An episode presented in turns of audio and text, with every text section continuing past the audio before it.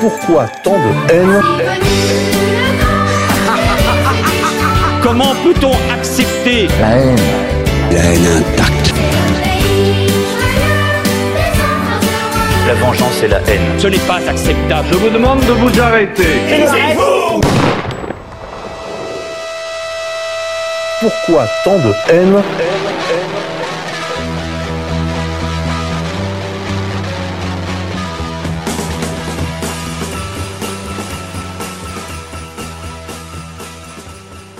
Chers amis auditeurs, Cancrelat, et oui, en l'absence de Jérém Star, je suis bien obligé de vous appeler comme ça, petit Cancrelat, petit Zinienzi, vous êtes sur l'héritière de la radio Mille Collines, l'émission de la bête immonde. Bienvenue pour cet épisode de Pourquoi tant de haine? Pourquoi tant de haine? Aujourd'hui, je reçois Antoine Martin, auteur édi- édité chez Contre-Culture. Vous avez probablement déjà vu des annonces de ses livres sur le serveur. Et je reçois le directeur de Rivarol, Jérôme Bourbon. Messieurs, bonsoir. Bonsoir. Bonsoir, bonsoir à tous. Alors j'ai voulu euh, vous inviter, messieurs, pour euh, faire une émission un peu plus de long terme, plus à l'approche de l'été. Là, on va avoir le temps de méditer, de, de réfléchir, de savoir, euh, de se retourner, de proposer de peut-être de nouvelles pistes à nos amis auditeurs pour savoir qu'est-ce qu'on peut faire dans les années qui, qui se, qui se profilent. Ce sera probablement la dernière émission de l'année. Alors je vous demande, chers amis auditeurs, d'en profiter. Puis pour ceux que- qui n'auront pas tout écouté, vous pourrez évidemment nous retrouver, et retrouver nos archives qui sont postées sur la chaîne YouTube. Sinon, si vous l'été est trop long, vous pouvez aussi lire Rivarol. Euh, vous pouvez vous y abonner. Je vous rappelle que Ri- Rivarol existe maintenant depuis presque euh, 70 ans. voilà, 70 ans. Ce qui est quand même une- un tour de force, hein, parce que dans la presse nationaliste, en général, les, les, les- les journaux sont plutôt des astres, des étoiles filantes ou des astres morts. Mais donc, euh, c'est vraiment un tour de force. Et donc, il faut continuer d'encourager cette euh, équipe qui a été tout à fait renouvelée autour de la personne de, de son directeur, Jérôme Bourbon, et qui, euh, bah, qui continue le, juste combat euh, pour la France, pour l'Europe et pour la chrétienté. Et puis, vous pouvez aussi retrouver donc ces entretiens du mois avec euh, le camarade Rouanet qui le, questionne, le soumet à la questionnette tous les mois finalement pour des sujets so- soit d'actualité française ou internationale, parfois aussi de sujets touchant à à l'actualité de l'Église ou de ce qui en tient lieu. Je vous rappelle aussi, vous pouvez faire des dons euh, à égalité et réconciliation sur notre serveur. Il y a plusieurs outils pour cela. Vous pouvez en particulier mettre en place le virement récurrent afin que nous puissions avoir une visibilité pour pouvoir continuer de, soutenir les diverses initiatives d'égalité et réconciliation, cette radio bien sûr, mais aussi la rédaction de combat autour de, de Pierre de Brague. Merci à la technique. Bah écoutez, on se retrouve juste après ça.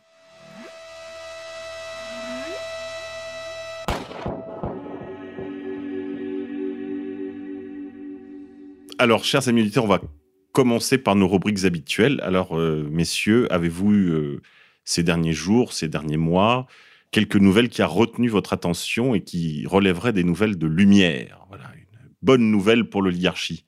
Antoine Martin. Bah, il me semble que la bonne nouvelle pour l'oligarchie, c'est vrai que c'est le score euh, d'Emmanuel Macron aux européennes, qui, enfin de sa liste, qui, qui a quand même, euh, qui, qui arrive en deuxième position. En première, il me semble même, parce que si on additionne aux voix qui se sont portées sur la liste de Madame Loiseau, les voix des Verts, les voix même de l'UMP, puisqu'ils votent tout à, l'Union européenne, ils votent tout avec le Parti socialiste euh, jadis, et euh, aujourd'hui ils voteront avec En Marche. Je peux en témoigner pour avoir moi-même assisté à des commissions au Parlement. Les votes sont absolument euh, staliniens là pour le coup. Tout le monde vote, euh, enfin toute l'oligarchie, tous les libéraux en fait votent comme un seul homme.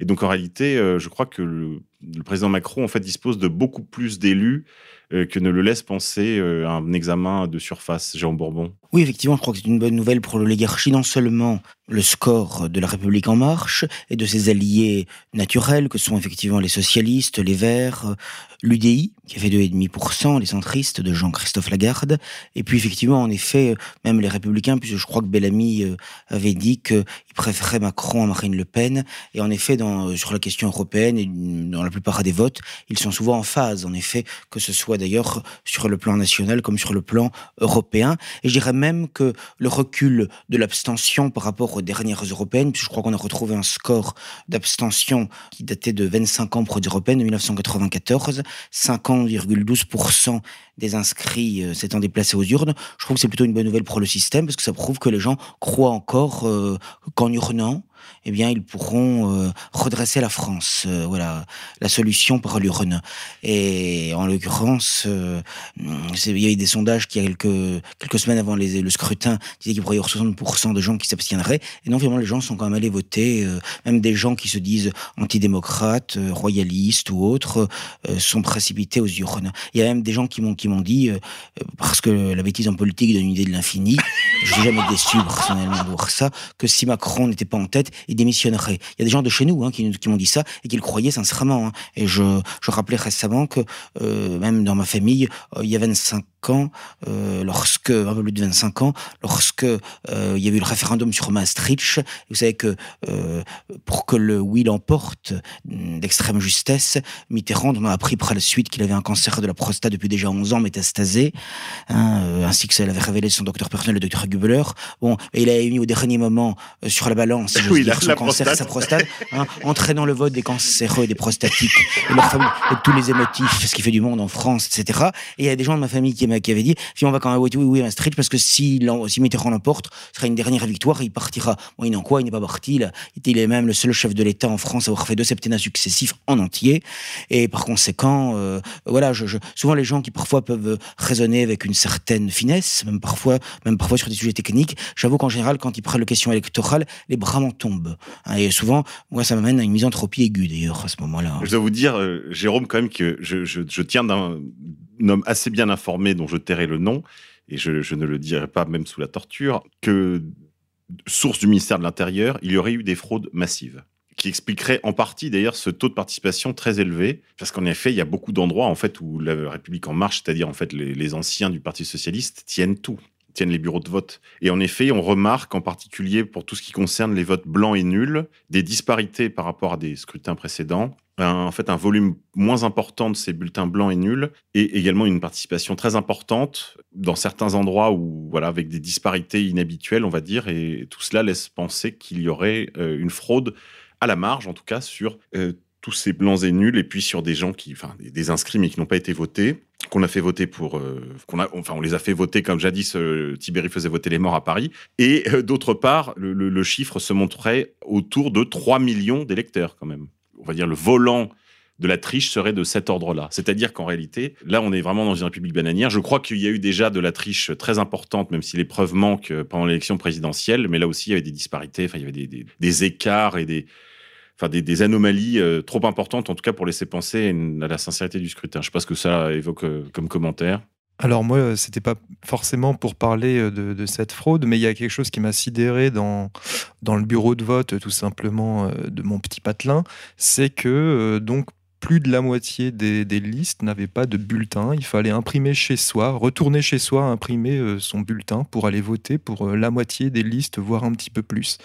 Donc euh, c'est ce que j'ai dit aux employés qui n'y pouvaient rien, les pauvres. Je leur ai dit en fait, il y, a un- premier tour avant même qu'on soit allé voter. Et ça, c'est parce que ce sont des listes qui, en général, n'ont pas les moyens financiers euh, de, euh, de faire imprimer par dizaines de millions. Je crois qu'il faut 90 millions de bulletins de vote, 45 pour les bureaux de vote, et autant pour les gens qui les reçoivent chez eux par voie postale. Donc, il faut faire imprimer 90 millions de bulletins de vote, 45 millions de professions de foi, hein, pour, que l'on reçoit également par la poste. Donc, je crois qu'en principe, ça coûte environ, euh, à minima, un million d'euros, une campagne européenne, si on veut vraiment euh, être dans la course au même titre que les autres, avec des bulletins partout, des professions de foi partout. Et euh, il est évident que plus de la moitié des, gens qui ont déposé des listes, eh bien évidemment, n'avaient pas ces moyens-là. Donc il y a déjà une première sélection pour l'argent. Mais ça, on sait que la démocratie, de toute façon, est une plutocratie. donc ça n'est pas surprenant. Non, tout à fait. C'est d'ailleurs un, un cas unique en Europe, hein, puisqu'on est quasiment le seul pays d'Europe à ne pas, euh, je veux dire, ne pas subvenir aux, nécessités du scrutin, quoi. Donc c'est- quand même une chose euh, tout à fait unique, mais évidemment là aussi les, changements de mode de scrutin, les changements de carte électorale, la, division des parfois des circonscriptions, etc. Tout ça, évidemment, c'est un art euh, consommé pour le ministère de l'Intérieur français depuis au moins deux siècles.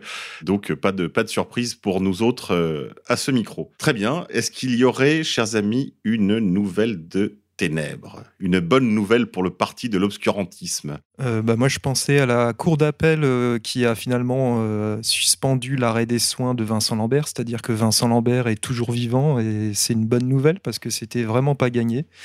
Voilà. Oui, très bien. C'est vrai que c'est- c'est là on a assisté quand même à un beau moment de retour du réel finalement euh, par cette décision de justice qui était inespérée après toutes les décisions contraires et au bon sens et à la justice et simplement à l'humanité qui qui ont eu cours dans cette affaire. Mais il est possible que euh, c'est la vidéo que les parents Lambert euh, ont prise, qui, a été acceptée, le tribunal a accepté de la visionner, et c'est peut-être ça qui a emporté leur adhésion, leur conviction dans cette affaire, parce que on voit très bien qu'on n'a pas affaire, contrairement à ce que les médias ont répété de manière partielle, partiale et même erronée, à un légume, hein, puisque je rappelle que Vincent Lambert n'est pas euh, n'est relié à aucune machine, donc euh, on- il est il est erroné de parler d'acharnement thérapeutique, puisque en fait Ou même de fin de vie.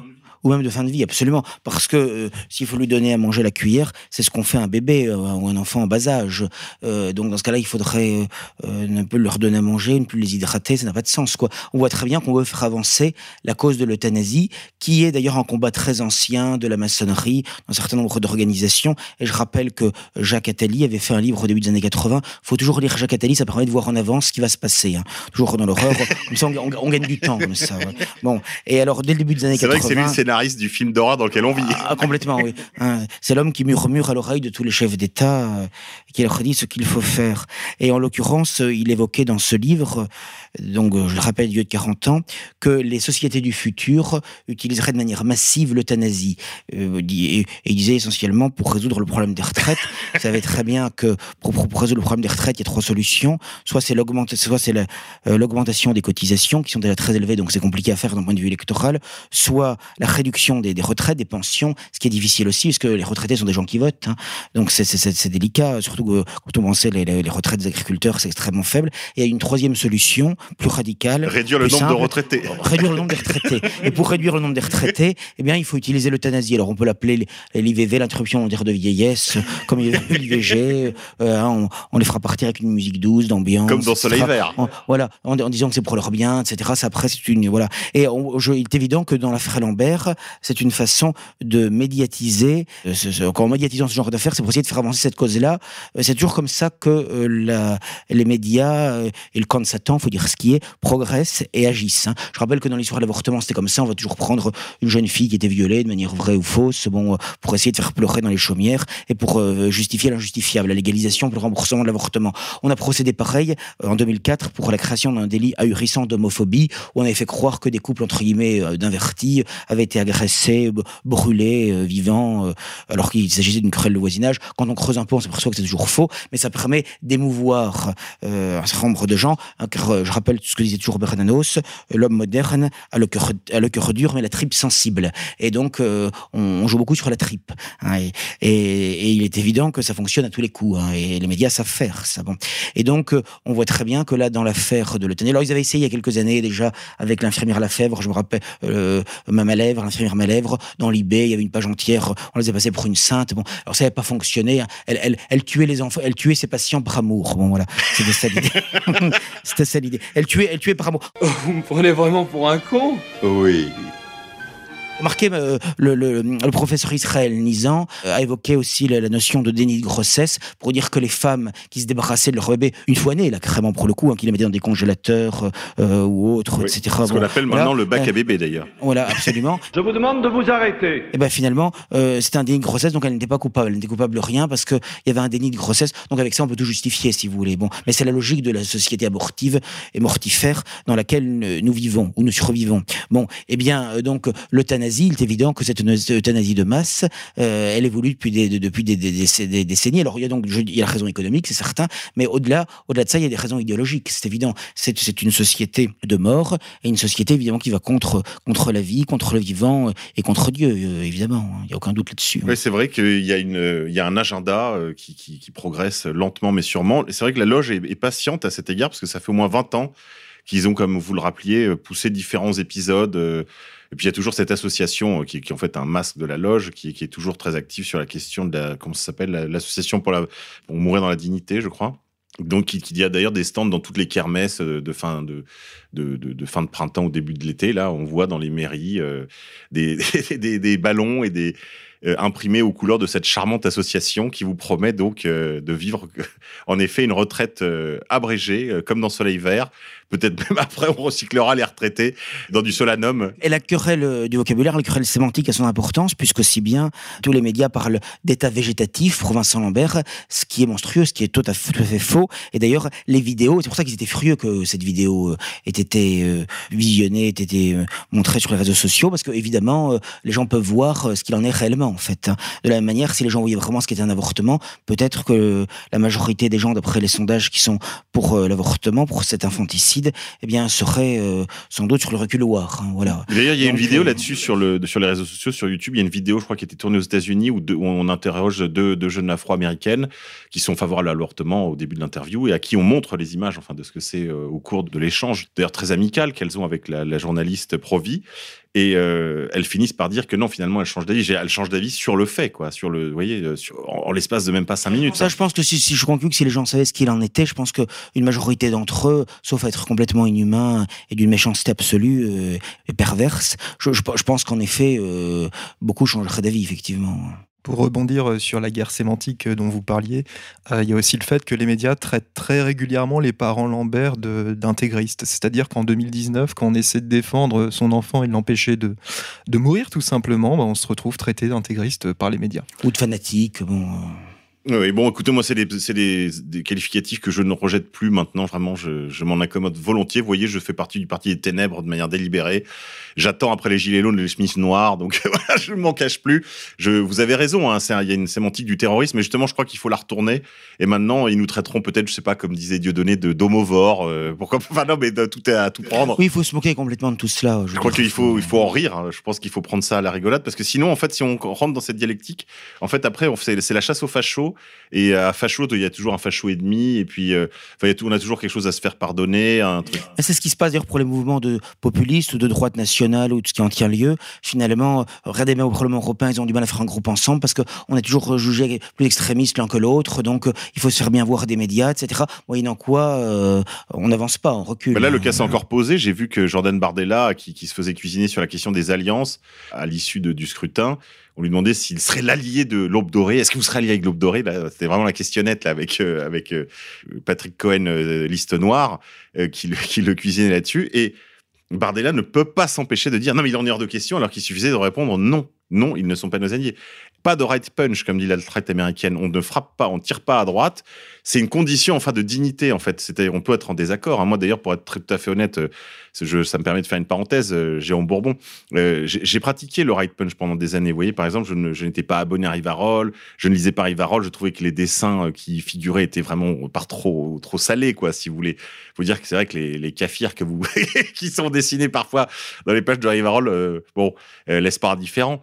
Et il y avait, voilà, j'essayais de, si vous voulez, de me dire, bon, il y a quand même des maudits, il y a, voilà, Rivarol, c'est quand même le, journal de- des, collabos, euh, nous, les gentils vichisto-résistants, nous avions, enfin, vous voyez, tout le film. Et donc, euh, finalement, à se trouver des gens à sa droite, ben, c'est très commode, hein, parce qu'on n'est pas au bord du précipice, vraiment. Euh, Il y a encore un bout à faire, vous voyez, pour, pour voir le, grand mur, le, mur de glace comme dans Game of Thrones. Vous voyez, là, on est vraiment au bord du monde. Et on y est très bien. Donc voilà, je crois qu'il faut que les, gens comprennent bien qu'il faut cesser, enfin, de toujours essayer de se garder quelqu'un à sa droite, de toujours se garder un, un mec plus facho que soi. C'est une stratégie perdante. C'est une stratégie perdante parce qu'elle vous met en fait euh, déjà dans la logique de cliquer de la gauche, c'est-à-dire que vous êtes, c'est à eux que vous demandez des bons points, des validations. Enfin, c'est en gros ceux qui font les élégances, quoi, tout simplement. Hein, c'est la police du goût. Je crois qu'il faut abandonner ça tout à fait. Antoine Martin. Oui, alors sur l'euthanasie, il y a un petit gadget qui vient de sortir, c'est tout nouveau. C'est apparemment c'est un inventeur australien qui a mis au point ce qu'il appelle un, sarco. hein, je m'excuse du nom, mais c'est ça. C'est euh, c'est une espèce de petite cabine qui ressemble un peu à une voiture. Vous êtes à moitié euh, assis, à moitié allongé là-dedans, et en fait vous vous fermez bien sûr, vous appuyez sur un bouton et ça vous tue de manière indolore en quelques minutes. euh, voilà, en faisant baisser progressivement le, le niveau d'oxygène. Ça vient de sortir, c'est tout nouveau. Est-ce que c'est si indolore que ça euh, Je demande à voir. Moi, les morts indolores, on peut pas savoir par définition. hein. Alors, il y a un bouton Oui, d'urgence, on peut interrompre la procédure de l'intérieur. C'est vraiment, je, je, je ne regrette pas d'avoir vécu jusque-là pour avoir vu, pour voir ces, ces, ces phénomènes. Enfin là, vraiment, euh, bienvenue au monde des mutants, euh, au monde de la, de la, enfin du suicide euh, par machine interposée. Non, mais c'est, c'est, ouh, c'est Las Vegas. Alors Antoine Martin, peut-être on va dire un mot quand même de votre livre. Oui. Est-ce que ça c'est le dernier? Oui, c'est le dernier, La chute désastre. Antoine Martin, édition Contre-Culture, 14 euros pour 150 pages. Toujours les très belles couvertures de Marie, hein. très très belle euh, édition. Alors, est-ce que vous pouvez nous dire un mot de, ce, de cet ouvrage, Antoine? Qu'est-ce que Qu'est-ce que vous avez mis dans, dans ce deuxième volume? Est-ce que c'est est -ce c'est une suite? Oui, alors ça, vraiment, ça fonctionne comme une suite du, du premier livre, donc Le chant dans la fournaise. En fait, il y a un point d'interrogation qui s'est posé durant l'écriture du chant dans la fournaise, c'est-à-dire que j'ai essayé de décrire euh, tout ce, euh, tout ce que j'ai appelé les, les théologies de l'homme qui se fait Dieu à la place de Dieu.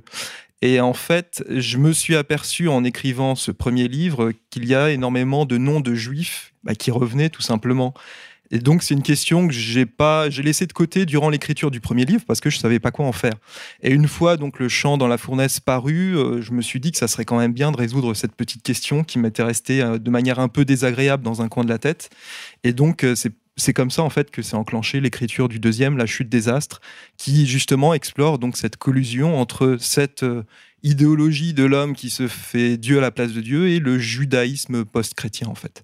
Oui, parce que le, premier ouvrage, on va donner quelques aperçus de la table des matières. Donc, vous, vous traitez de la pitié, de l'impiété, antichristianisme dépassé, athéisme absolu n'existe pas, Jésus l'irreligieux, dans le chapitre 2, donc de enfin, dans la deuxième partie, de la religion du Dieu fait homme au culte de l'homme fait Dieu. Donc là, c'est toute la partie vraiment, on pourrait dire centrale sur la notion de laïcité, de hum, euh, le sécularisme en fait, euh, hein, Tout à fait. l'humanisme, oui, ce que voilà, c'est oui, bah, la religion des droits de l'homme, hein, tout à fait. Ce que les Anglo-Saxons en fait appellent le humanist secularism, euh, qui est vraiment un courant très identifié dans le monde anglo-saxon et qui en fait constitue la toile de fond de toute la vie intellectuelle française en réalité. hein. Ce qui fait qu'en en fait c'est un point aveugle du climat culturel dans lequel nous baignons. Ensuite, dans la troisième partie, vous abordez les liturgies de l'homme fait Dieu, avec évidemment là la question de l'avortement, du transsexualisme au transhumanisme, avatar d'un homme sans limite. Donc là, vraiment, on voit le lien profond, on en parlait tout à l'heure euh, au sujet de Vincent Lambert, le caractère tout à fait causal, en fait, de la question de l'avortement. L'avortement comme, euh, finalement, porte ouverte à toutes les, toutes les manipulations du vivant, enfin de l'humain d'abord, mais on verra ensuite, on aura probablement l'occasion d'y revenir, que ça concernera en fait tout le vivant, c'est-à-dire la mise sous domination, enfin de tous les aspects de la vie. Et enfin, quatrième partie, donc religion du super, de supermarché, euh, lorsque l'insignifiance se prend pour l'ineffable. Alors ça, c'était sur l'art contemporain aussi. Ça, c'est intéressant, évidemment. C'est, je dirais, c'est l'aspect, euh, oui, esthétique de la, de la religion des droits de l'homme en réalité. hein. Je rappelle, euh, juste pour mémoire, que après la manif pour tous, François Hollande s'était réfugié après l'histoire du plug anal qui avait été crevé par un père de famille. Donc, ça voulait dire là vraiment. Là, ça marche plus. hein, euh, les gens de la rue ne marchaient plus dans la combine. François Hollande s'était réfugié pour l'inauguration du grand pavillon à la- au bois de Boulogne. Euh, je crois que c'est euh, la fondation Louis Vuitton pour l'art contemporain. Et il avait, lors de son allocution, fait comprendre enfin que l'art contemporain, c'était le dernier bastion où personne ne pourrait les attaquer. Hein, c'est vraiment faire ça, c'est vraiment se rendre coupable de nazisme quelque part. hein. c'est attaquer l'art dégénéré. Donc euh, art dégénéré, donc euh, vous êtes un fasciste. C'est une stratégie là aussi qui sera perdante, mais on, on pourra peut-être en dire un mot. Et puis bon, après, il y a, ça continue donc sur euh, les ténèbres éclairantes, le mystère trinitaire, euh, expliquer l'homme à l'homme. Le son de Charles, là, c'est beaucoup plus, enfin, sur une- on pourrait dire un retour, enfin, sur la gnose, donc sur les- les- l'an- l'antiquité, enfin, des, des idées fausses qui, qui nous gouvernent. Une généalogie, on pourrait dire, des idées, des idées fausses. euh. Oui, puis comment les idées chrétiennes sont aussi un remède justement à tout, à toute cette, cette fausse théologie qui est présente. Est-ce qu'on pourrait dire que vous relevez de ce qu'on pourrait appeler la radicale orthodoxie? Est-ce qu'on peut dire ça? Est-ce que vous considérez que les erreurs modernes sont finalement des erreurs théologiques et que c'est par une réponse théologique qu'on pourrait corriger le monde moderne Alors je sais pas si j'en relève, c'est sûr que j'avais lu euh, William Cavano, j'avais trouvé ça très intéressant. Euh, je le cite d'ailleurs dans le, le chant dans la fournaise, notamment à propos de, de ce qu'il peut dire sur, euh, sur le capitalisme. oui. Alors, le deuxième volume, on en parlera tout à l'heure en fin d'émission, mais vous avez donc dans ce deuxième ouvrage abordé finalement la, la question que vous aviez un petit peu laissée de côté du fait de déjà de l'importance de ce que vous aviez à traiter. Mais peut-être là, vous avez trouvé là une, on, en dira un mot tout à l'heure peut-être, euh, une sorte de clé quand même d'explication, d'unité d'un certain nombre de, de ces doctrines, euh, de ces doctrines qu'elles soient gnostiques, antiques ou le transhumanisme moderne, enfin euh, post-moderne même, qui en fait ont un lien, un lien profond, un lien logique du fait qu'en fait elles procèdent de, de- de- de- des, des, religions à mystère, hein, que la religion, tout cela en fait ce sont que des doctrines gnostiques. Le transhumanisme n'est qu'une une ressucée de vieilles do- doctrines gnostiques de l'homme qui veut finalement faire l'homme. Donc c'est toutes les idées de Frankenstein, du, donc du golem en réalité. Alors dans ce deuxième livre, je me concentre plus quand même sur le judaïsme. Et plutôt même, euh, enfin, je parle un tout Ouais, petit mais justement, est-ce que c'est pas dans, dans le judaïsme qu'on trouve une partie des sources de ces religions, enfin de ces, de ces idées gnostiques en fait, de ces, de ces nouvelles religions modernes, mais qui en fait procèdent de la gnose et, et, la gnose, la, la- on pourrait dire l'égout collecteur de toutes les gnoses, ça a été la cabale. Oui, oui, bah bien sûr, la, la cabale joue un rôle, effectivement, tout à fait. Bon, on en dira un mot tout à l'heure, mais je crois que là, on est dans, on est dans l'os là. Qu'est-ce que vous en dites, Jérôme Bourbon? Oui, ben en effet, euh, si on aborde la question du judaïsme, elle est évidemment centrale. Et de ce point de vue, on peut regretter que beaucoup de gens, certains euh, par bêtise, beaucoup lâcheté, refusent de l'aborder parce que même si ce n'est pas le tout euh, du combat, il est évident que c'est une question comme qui est majeure. Je pense que quelqu'un qui est objectif et qui regarde les choses euh, de manière dépassionnée, mais euh, ayant le souci de la vérité, ne peut pas, me semble-t-il, faire l'économie de cette question qui me paraît de plus en plus prégnante. Et je dirais qu'en plus maintenant, avec, euh, si, si vous me permettez cette expression, l'israélisation de la question juive, les choses sont encore considérablement aggravées. ouais. Donc, euh, il me semble que là-dessus, il faut quand même Oui, cela demande quand même beaucoup de travail, si vous voulez. Je crois qu'il y a une des raisons pour lesquelles beaucoup de gens qui sont dans la vie intellectuelle et qui en fait n'arrivent pas à ces, à ces conclusions, c'est tout simplement parce que d'abord ils n'ont pas l'honnêteté d'Antoine Martin. Vous voyez, l'honnêteté du chercheur, l'homme qui cherche les causes, les causes premières, les- les- une généalogie de telle ou telle idée, et qui finalement, bah, une fois qu'il trouve, bah, il creuse. Hein, on pourrait dire ça. Oui, bah c'est vrai que moi, le, le judaïsme, enfin, quand j'ai écrit. C'était mon- pas votre sujet. C'était pas du tout mon dada, tout à fait. Et, euh, et c'est vrai que je me suis dit, bah, c'est vrai que quand on se retrouve face à cette question, on, on sent, enfin, d'instinct qu'on met le pied sur quelque chose d'un peu, d'un peu dangereux. Que quoi. ça On va a- pas vous attirer des amis, quoi. On n'a pas trop envie d'y aller, puis on se dit qu'il faut quand même parce que parce que la question est là. Eh oui, la question est là. Et il est- non, mais il est évident qu'il y a beaucoup de gens qui veulent faire carrière. Si on est dans- une logique de mondanité ou de, ou de carriérisme, il est évident que de toute façon, on ne va pas aborder cette question-là, ou alors on l'abordera de la manière euh, conformiste, euh, c'est-à-dire judéo-servile, en fait. Voilà. bon, alors attendez, euh, Jérôme, stop, stop, parce que là on s'embarque, on va trop, trop vite. Je vous demande de vous arrêter. On l'abordera après, après ça. Il s'appelle juste Leblanc. Ah bon, il n'a pas de prénom. Je viens de vous le dire. Je viens de vous le dire. On est con, on est con. Messieurs, dans l'actualité récente, est-ce que quelqu'un a retenu vos euh, suffrages pour la place de con du mois Jérôme Bourbon, C'est-à-dire quelqu'un que- qu'il faut critiquer, en fait. C'est Bah, ça. celui qui, qui, qui se- s'est distingué ces dernières semaines pour, euh, pour son, son brio Dans la nullité. dans la Oui. Le, le- le match, le match, c'est difficile. C'est qu'il y a beaucoup de candidats. Voilà, ouais. J'aurais envie de dire du Pont-Aignan. Parce qu'il a quand même fait une campagne lamentable de bout en bout. Euh, il faut jamais oublier que il a euh, commencé à la French American Foundation et que c'est quelqu'un euh, qui, me semble-t-il, n'a aucun fond, n'a aucune conviction. Et là, je dirais que cette campagne a permis, me semble-t-il, je, je voudrais choquer personne, mais après tout, si j'en choque, tant mieux. Euh, finalement, il a montré finalement sa vacuité totale. C'est vraiment une imposture. D'ailleurs, j'ai jamais senti chez lui ni une sincérité, ni une honnêteté, ni une flamme intérieure. Dû au fait que c'est un. Jadis, on aurait dit un célibataire endurci, mais peut-être plutôt un homme aux mœurs italiennes. Alors c'est ce qu'on m'a dit récemment, mais bien qu'il soit officiellement marié, puisque je crois que c'est même sa, son épouse qui est euh, son assistante parlementaire. Bon, mais effectivement, on m'a dit en tout cas ce qui est sûr, c'est que on m'a dit que à l'instar du Rassemblement national, euh, debout la France, anciennement debout la République, on m'a dit que c'était également une, une cage aux folles. bah oui. voilà. Et oui, bah, Donc, le euh, numéro 3 de la liste, je crois, était d'ailleurs un militant très actif de, la, cause, de la LGBT, cause. Mais maintenant, d'ailleurs, tout, tout, tout ce qu'il est convenu d'appeler à tort ou à raison les droites ou la droite est complètement envahi par cela. Ça aussi, c'est quand même quelque chose qui est très révélateur de de la décadence considérable de notre époque.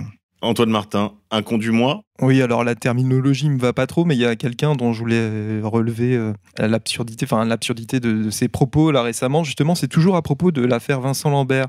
C'est euh, monseigneur Benoît de Sinotti, donc le vicaire général de Paris, enfin l'un des deux vicaires généraux, qui a dit récemment, qui a déclaré donc sur sur RCF, donc la radio chrétienne de France, je cite l'avis de la cour d'appel concernant Vincent Lambert n'aurait dû s'accompagner d'aucun commentaire en tout cas d'aucun cri de victoire. Donc je trouve ça absolument extraordinaire. Il aurait quand même pu se réjouir du fait que le pauvre Vincent Lambert était encore en vie, mais non, visiblement, ça ne lui convient pas, le fait que les gens se soient réjouis. J'ai trouvé cette polémique absolument délirante, mais en fait, je l'ai quand même comprise. C'est-à-dire qu'en fait, quand on ne connaît pas l'attachement des militants pro-vie ou des avocats qui sont eux-mêmes des catholiques convaincus et qui sont surtout des avocats, je veux dire, soucieux du sort de leur, de leur, de leur de leurs clients. Euh, je connais bien Maître Triomphe. Euh, je le, je, je le, j'ai, j'ai une énorme estime pour lui. Quand on connaît l'animal, on n'est pas surpris de le voir hurler, vous voyez, euh, sa joie, parce que pour lui, c'est d'abord c'est un bagarreur. Il s'appelle Triomphe, c'est pas, oui, c'est pas volé. Hein.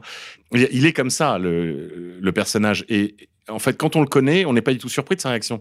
Bien sûr qu'ils ont marné. Vous vous rendez compte, ça fait dix ans qu'ils se battent pour sauver Vincent Lambert. Ils sont quand même passés plusieurs fois à ça de la mort. hein. Je, rappelle qu'il a quand même été euh, euh, privé de nourriture pendant 32 jours. Pour un homme qui veut mourir, c'est quand même très long. Et, et de, de ce point de vue-là, il faut reconnaître que les plus hautes, euh, les plus hautes euh, juridictions, euh, tant dans l'ordre judiciaire qu'administratif, que ce soit le Conseil d'État, la Cour de cassation, alors ça au niveau français, mais également au niveau européen, la Cour européenne des droits de l'homme, etc. Je veux dire, ont tous été dans le sens de la mort. Même, hein, même dans la galaxie. Voilà. Vous savez, le- la, cour de la, la cour galaxie des droits. de- Et ça n'est pas, ça pas surprenant puisqu'au fond, lorsqu'il y avait des recours qui avaient été tentés également au moment des lois sur l'avortement ou pour d'autres questions comme sur le mariage euh, des invertis, etc. À chaque fois, ils ont toujours été dans le mauvais sens, faut le savoir. hein. Donc rien, rien à attendre de ce point de vue-là des, juridictions, mais mais malgré tout, il faut quand même tout tenter parce qu'il peut arriver que parfois, voyez, c'était le cas, on gagne du temps, avoir des petites victoires. Ce sont souvent hélas des victoires à la Pyrrhus, mais c'est toujours ça quand même. De toute façon, aujourd'hui, je crois qu'on ne peut se contenter souvent on doit se contenter souvent, hélas, que de petites victoires, euh, que ce soit sur soi-même ou vis-à-vis de l'ennemi, mais de toute façon, euh, espérer un triomphe total, durable, dans, dans les ténèbres épaisses que nous vivons, me paraît euh, illusoire en, en l'état. Antoine Martin. Oui, alors là, moi, ce qui m'avait en plus sidéré, c'est que c'est un homme d'église qui dit ça. Alors, je continue hein, son édito. Euh, donc, il nous parle d'une, je cite, d'une famille qui a cru qu'en médiatisant sa propre tragédie, elle trouverait un chemin pour sortir de son chagrin, qu'en prenant à partie l'opinion, elle y trouverait un juge plus sûr et une sagesse plus grande, et pour laquelle il n'y a plus qu'une chose à appeler le silence bienveillant de la prière afin que soit vécu ce qui doit l'être et qu'on laisse ces gens en paix. C'est honteux. Est-ce que c'était cet évêque-là ou, ou C'est le prétendu tel général. Est-ce qu'il a fait la chaîne de prière pour Vincent Lambert? Parce que moi, j'ai participé mais à quelques-unes a- de ses prières et je sais que c'est la prière qui l'a sauvé. Vous voyez ce que Non, je veux dire Oui, non, non, non, il a absolument pas, il a rien dit sur cette affaire Vincent Lambert euh, dans les dernières semaines, sauf justement pour critiquer Voilà. les cris de victoire de, de certains. De toute façon, est il doit être probablement membre d'une loge ou d'une autre, et c'est pour ça qu'il pousse lui aussi. Enfin, je veux dire, il, il- là, il vit ça comme une défaite, euh, comme une défaite de la loge. Il parle un peu de tout dans son édito et il parle aussi de la reconstruction de Notre-Dame et il Oui. évoque au passage les compagnons du devoir. Alors je ne sais pas s'il y, a un- s'il y a un lien, un clin d'œil ou je ne sais quoi. Et puis aussi il finit par dire, parce que son grand dada lui ce sont les migrants, il finit par Ah dire ouais. que quand même bah, euh, c'est bien de se préoccuper de Vincent Lambert mais les migrants en gros c'est plus important. Ah, De toute façon, il faut bien comprendre que ceux qui euh, occupent ou qui usurpent euh, le siège euh, de Pierre et les sièges épiscopaux depuis 60 ans, de toute façon, objectivement, ils agissent, ils parlent, ils agissent comme des ennemis, de toute façon. hein. C'est un fait objectif. On peut le prouver de manière euh, évidente, on pourrait y passer des heures, euh, par des actes publics, par des discours publics qui sont, qui sont très clairs. Donc, euh, il y a un moment donné, si vous voulez, euh, il y a des gens qui refusent de voir, mais à mon avis, c'est une ignorance qui n'est pas invincible, c'est une, ignorance coupable, une ignorance délibérée. Euh, Je suis désolé, il y a un moment donné, il faut quand même avoir conscience, avoir le sens de l'ennemi quand même. Et objectivement, euh, ils agissent comme des ennemis. Donc, euh, c'est vrai sur cette question-là, mais c'est vrai sur toutes les questions, puisque euh, c'est vrai sur la question des migrants. Il suffit de voir le discours de Bergoglio François relativement aux migrants, mais même euh, par rapport au lobby LGBT. Il a reçu plusieurs fois, lui ou certains pseudo-cardinaux euh, au Vatican, euh, je veux dire, euh, des, délégations officielles de, de, lobby LGBT. Il s'est fait photographier euh, euh, publiquement, de manière explicite, délibérée avec des transsexuels. Hein. Ça, on, peut le retrouver. euh, On le voit, on le voit donner la main à un prêtre ouvertement sexualiste, favorable, favorable non seulement au mariage euh, des prêtres, mais, mais, mais au, Au à mariage homo. l'ordination, à euh, au mariage homo et à l'ordination de, de, de, de clercs ouvertement euh, invertis. Par conséquent, euh, les choses sont Donc, ils sont à la fois pour le mariage homo et pour le mariage des prêtres. Oui, bah, c'est-à-dire que ça, Mais les, ils vont au deux, bout, quoi. Les, les- les deux participent d'une sécularisation, d'une part du sacré. Et euh, si c'est dans un cas, c'est une question de discipline, dans l'autre cas, on est ca- ca- carrément d'une question de, de morale euh, extrêmement grave. Oui, oui, oui, bien sûr. Il a aussi reçu je ne sais plus quelle, quelle vedette euh, homo à qui il a déclaré, euh, je sais plus si c'était une vedette, mais bon il lui a déclaré euh, Dieu t'a créé ainsi et il te veut ainsi. Donc les Mon choses Dieu, sont claires. c'est c'est horrible. Il les condamne à, à- il les condamne en fait. En faisant ça. Là, il- Oui, il manque totalement la- à la charité chrétienne, En qui est de dire la vérité il fait d'abord. passer ça pour de la, la miséricorde, mais il enfonce effectivement le gars en face. Alors qu'on on n'est pas ce que l'on fait. Vous voyez ce que je veux dire? L'homosexualité, c'est une pratique. Si on cesse, Oui, il si le on- réduit à, à son Bah oui, homosexualité si en si plus. on- mais en plus, et si on cesse cette pratique, on cesse d'être homosexuel. Enfin, vous voyez ce que je veux dire? Mais la, la- la vraie charité, c'est celle de la vérité. Alors, euh, ben, c'est ce qu'il fait un peu dans Maurice Laetitia et un peu partout. C'est-à-dire, ce ne sont pas les principes, c'est un peu la, la casuistique jésuite dans le mauvais sens du terme, etc., qu'il applique de manière euh, très scandaleuse. Donc, il va dire ah oui, des gens qui sont en, cucu- en concubinage depuis des années, ben, si vous avez fait des années que vous l'êtes, vous êtes dans le bien, vous faites le bien. Personne n'est obligé d'être catholique, mais si on est catholique, il y a des principes, je veux dire, respectés. Je veux dire, il y a une morale, il y a une doctrine. Je veux dire, c'est pas c'est pas le BHV. hein, je veux dire, Tout bon, à fait. voilà. Après, Jérôme Euh, Bourbon, je crois qu'il faut euh, quand même garder le calme des vieilles troupes.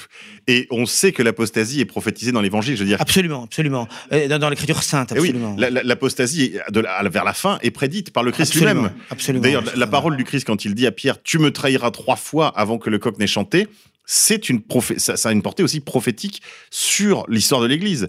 Donc, euh, il n'y a pas à s'étonner de cette apostasie. Il faut la voir, il la voir avec les yeux grands ouverts, la, décrire, la, combattre. Mais, je crois qu'il faut aussi rappeler à nos amis auditeurs qu'il ne faut pas euh, avoir peur dans la tempête, n'est-ce pas? Rappelez-vous le- l'épisode de la tempête sur le, lac de Tibériade, je crois que c'est sur le lac de Tibériade, euh, où le Christ le dit, le- leur parle et, rassure ses apôtres. Par sa voix, il les rassure, donc par sa parole, il les rassure. Sachez bien que dans l'écriture, on trouve euh, du réconfort, et justement le fait que, cette apostasie soit prophétisée doit être pour nous le signe de la vérité, enfin un des signes encore de la vérité de l'écriture, de la, foi de nos pères. Et donc, euh, on doit prendre ça, je dirais, avec euh, aussi une certaine réserve. Voilà, tout, dans le combat, bien sûr, mais il faut pas, je dirais, en faire un sujet euh, de- d'inquiétude excessif, comme le font certains de nos amis sur les réseaux sociaux, qui essaient de, de passer, de passer directement euh, tout le monde, soit de l'agnosticisme ou du protestantisme au sévacantisme. Je crois que le, un certain sévacantisme euh, imprudent euh, mènera au palmarisme, si vous voyez ce que je veux dire, c'est-à-dire aux soucoupes volantes, euh, aux antipapes, euh, etc. Oui, mais là, ce sont des gens pas sérieux, quoi. Je veux dire, on peut pas mettre tous les vacantistes, je crois, dans je suis d'accord. euh, Mais ce que je veux dire, c'est qu'il y a un quoi. risque, il y a un risque dans le sédévacantisme d'amener les gens à dans la, dans une, comment dire, dans une attitude, si vous voulez, dans un esprit de schisme constant. Et je crois qu'il faut évidemment combattre l'apostasie. Il faut dénoncer les faux évêques pour ce qu'ils sont. Il faut s'intéresser à la question du sacre des évêques dont vous avez parlé. Qui est très important. C'est très très important que les que les sacres épiscopaux soient valides parce que sinon ça veut dire que c'est toute l'Église qui est privée de, de la de grâce des sacrements.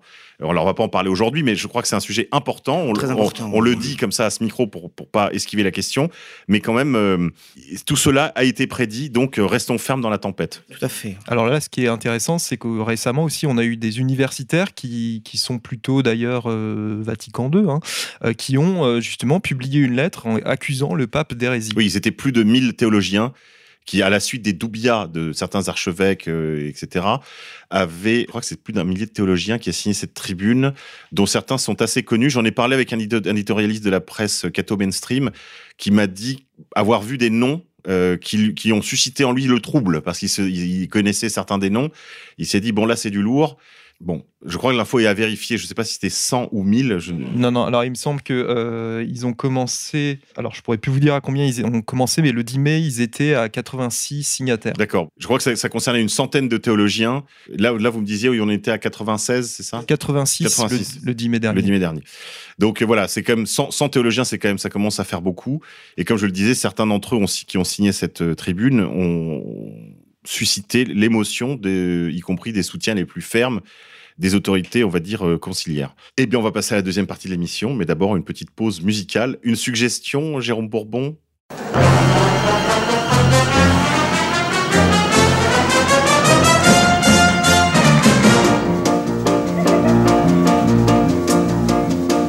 Savez-vous ce qu'on dit de Zizi?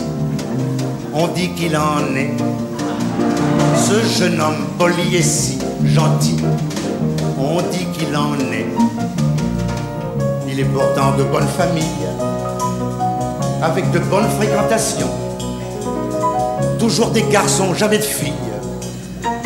Alors pourquoi que les gens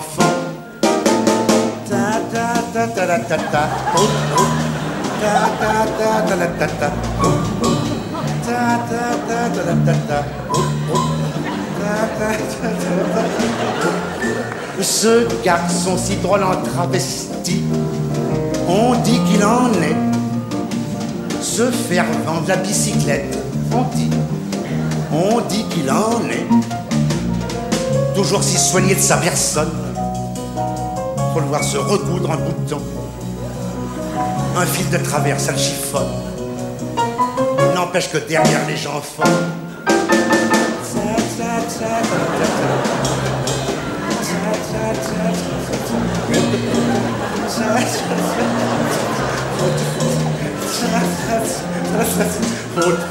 Lui qui a des gestes aussi charmants, on dit qu'il en est. Lui qui vit pourtant chez sa maman, on dit qu'il en est. Il joue de la guitare en virtuose, c'est peut-être bien pour ça qu'il en est. Du groupe des célèbres soquettes roses, les gars qui ont lancé le fameux, le fameux.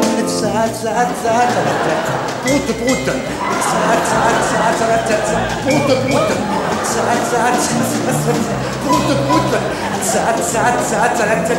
Prout, prout. Vachement terribles les soquettes roses. Et lui, il en est.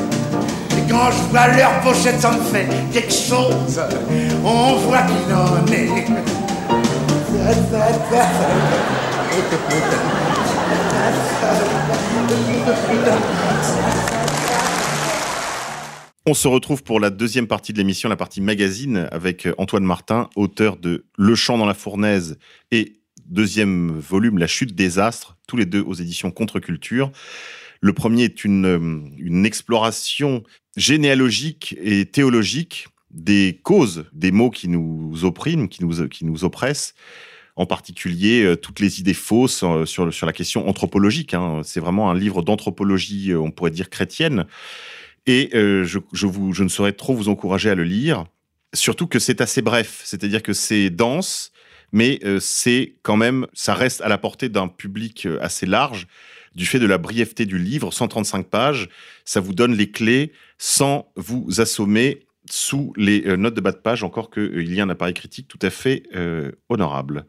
Le deuxième, on en parlait tout à l'heure, on ne faisait que l'évoquer, le deuxième volume, La chute des astres, fait plus, plutôt une exploration de la centralité de la question juive rapportée justement à ces questions anthropologiques, et on pourrait dire aussi des fausses idées qui gouvernent les esprits. Donc, on, pourrait peut-être donner là aussi quelques aperçus à nos amis auditeurs. Première partie, tentation au désert, comment les juifs de l'évangile y succombent. Deuxième partie, l'anthropothéisme, cœur du judaïsme qui rejette le Christ. Donc là, c'est vraiment, une, on pourrait dire, une querelle, hein, une querelle assez ancienne, hein, euh, entre le Vérus Israël chrétien et euh, ceux qui ont rejeté euh, la révélation, enfin, en fait, même la, réalisation des promesses prophétiques.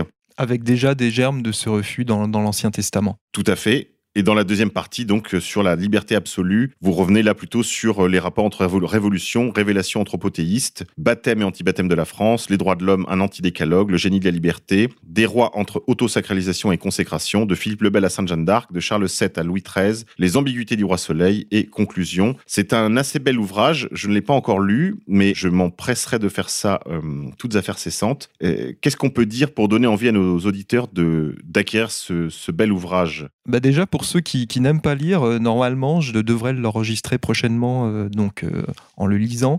Et donc, Un audio-livre contre-culture, alors. Voilà, ça devrait déjà le rendre peut-être plus accessible à ceux que peut rebuter la lecture. C'est vrai que même ce deuxième volume, qui traite de, cette question, de cette querelle, en fait, entre christianisme et judaïsme, fait lui aussi une 150 pages à peu près. Ça reste assez modeste pour le sujet que vous abordez. Je veux dire que vous allez vraiment au cœur du sujet. Il y a peu de, il n'y a pas de gras, quoi. Hein. On peut dire que là, même pour des, encore une fois, pour des lecteurs euh, peu athlétiques, euh, vous pouvez vous lancer dans, cette lecture. Vous aurez là aussi les clés pour comprendre euh, cette question. Vous avez abordé tout à l'heure très brièvement la question du fait que le judaïsme était une religion post-chrétienne. Est-ce qu'on peut élaborer un petit peu sur ce sujet? Parce que je crois que si on ne comprend pas ça, on ne comprend pas le caractère tordu des relations qu'entretiennent les chrétiens d'aujourd'hui, les catholiques d'aujourd'hui, avec le judaïsme. Oui, alors tout à fait. On pourrait dire que les les religieux qui sont restés dans la droite ligne euh, de, dans l'Ancien Testament tel que, tel que Dieu l'avait prévu, tel que Dieu l'avait voulu, en fait, sont devenus les, catholiques, tout simplement, les apôtres. On pourrait parler de Siméon, d'Anne, hein, tous ceux qui ont accueilli le Christ.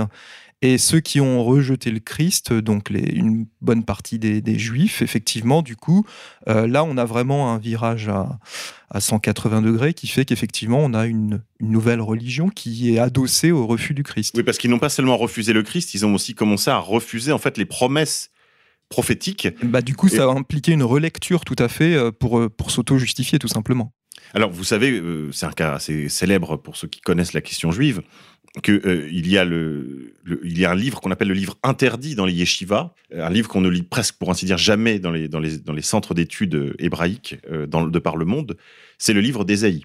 Il y a une très belle vidéo d'un juif converti au christianisme qui va dans les rues de Jérusalem et d'ailleurs et qui fait découvrir ce livre. Le- je crois que c'est le chapitre 41 Tout ce qui est lié aux serviteurs souffrants. Exactement. Oui. Euh, qui- et, et- les Juifs découvrent ce texte et, et sont émus aux larmes en découvrant que ce texte en fait s'applique à leur Messie à venir.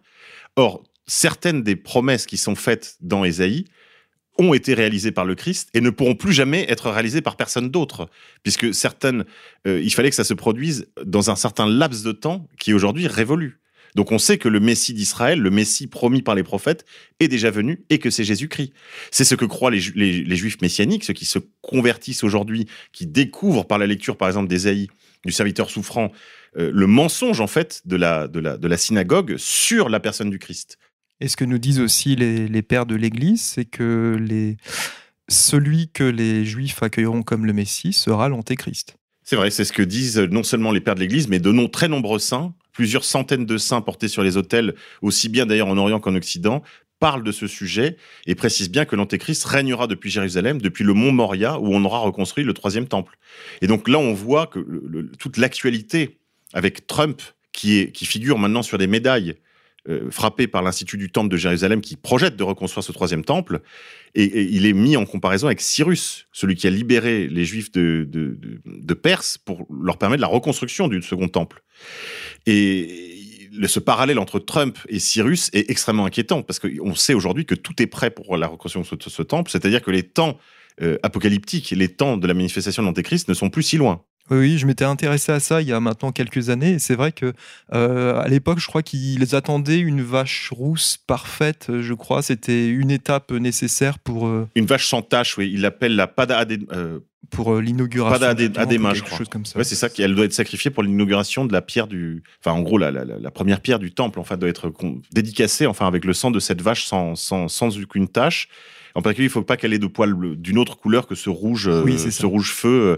Et je crois que cette euh, vache est, a été annoncée par l'Institut du Temple comme née en août dernier, en août Donc, les 2018. choses se précisent. Et là, il y a eu déjà des dédicaces, des choses qui ont été faites euh, au mont du Temple avec des gens habillés, euh, si vous voulez, comme des prêtres, euh, des lévites du, du- de la grande époque. Bon, ça s'accélère. Jérôme Bourbon, vous disiez tout à l'heure, si on ne comprend pas cette question juive, la centralité de cette question juive, qui n'est pas le tout de l'affaire, bien entendu, elle n'est pas une explication universelle à tous les problèmes. hein. si vous avez des problèmes de plomberie, non, ce n'est pas les sionistes. Si vous divorcez, non, ce n'est pas un sioniste qui est caché derrière le, le divorce. Euh, mais euh, en revanche, euh, il y a une centralité de la question juive et en particulier de la haine qu'il voue aux chrétiens.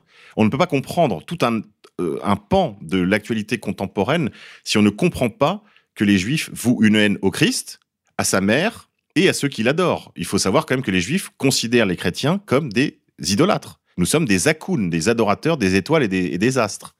Et c'est la raison pour laquelle, quand vous allez par exemple sur le site de la LICRA ou d'autres organisations communautaires, eh bien, on s'aperçoit qu'ils sont très en point dans tout ce qui détruit l'Occident et l'Europe chrétienne, ou anciennement chrétienne, que ce soit par l'invasion externe ou par la euh, subversion interne, par la submersion ou la subversion, puisqu'ils sont très favorables à la fois aux, aux migrants et également au lobby LGBT. La, la, la LICRA, c'est très frappant, et d'autres sites de ce type également. Euh, les pires folies du lobby LGBT sont approuvées, encensées, défendues sans aucune réserve, bien au contraire, par la LICRA. Et tous ceux qui s'y opposent, un temps soit peu, eh bien, euh, sont considérés comme... comme coupables, on les dénonce comme tels. Donc on voit très bien que il y a une volonté de destruction de, de ce qu'a été euh, euh, la France et l'Europe, de ce qu'ont été la France et l'Europe chrétienne. Ça, ça commence déjà dès, dès la conception de, la, de cette notion de laïcité, qui en fait est une, une grande machine de guerre Oui, contre, c'est un- contre le catholicisme. C'est une hein, grande entreprise de déracinement en réalité. Complètement. oui. Et, et- et- et on voit bien les sources judaïque de la laïcité, de l'idée de laïcité. Euh, Youssef Indy s'est intéressé à ce sujet, il a fait un petit livre, c'est Chigeste, pour retracer cette- la généalogie de cette idée de laïcité. On sait que ça nous ramène vers les courants, euh, on va dire, assimilationnistes du, du judaïsme du, dix- enfin, du 17e, 18e siècle. Et puis, vous aussi, vous avez travaillé sur cette question de la laïcité. Antoine Martin, est-ce que vous pouvez nous dire un mot des relations entre euh, sécularisme judaïsme Alors, c'est pas à ça que je pensais à l'instant en écoutant, c'était plutôt au lien entre judaïsme et droits de l'homme. Si vous allez par exemple sur le, sur le monument des droits de l'homme qui date de 1989, donc qui a été fait pour le, bicentenaire, vous trouvez un texte qui est en hébreu. Euh, le, le- le monument d'ailleurs, entre parenthèses, avait fait l'objet d'une vidéo euh, par Stéphane Blé.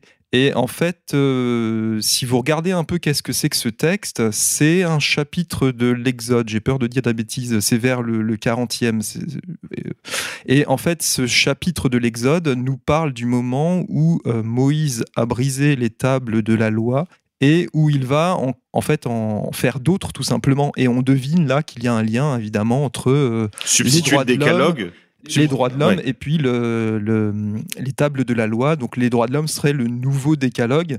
Et euh, il y a eu à, à la Révolution française, j'en parle aussi, il y a eu euh, au moment de la fête euh, de l'unité et de l'indivisibilité, il y a eu hein, les, les droits de l'homme présentés sous forme de table de la loi. on les voit toujours figurer d'ailleurs dans les classes, dans les, enfin, dans les institutions, les mairies, etc. On a toujours ce tableau très euh, pompier d'ailleurs, très euh, Oui. de- Oui, le tableau de Le Barbier, tout à fait. voilà qui est de l'école, je pense, de la même école enfin, réaliste là euh, que ça, y est, ça m'échappe, celui qui a fait les Horaces et les Curias, qui est au Louvre là.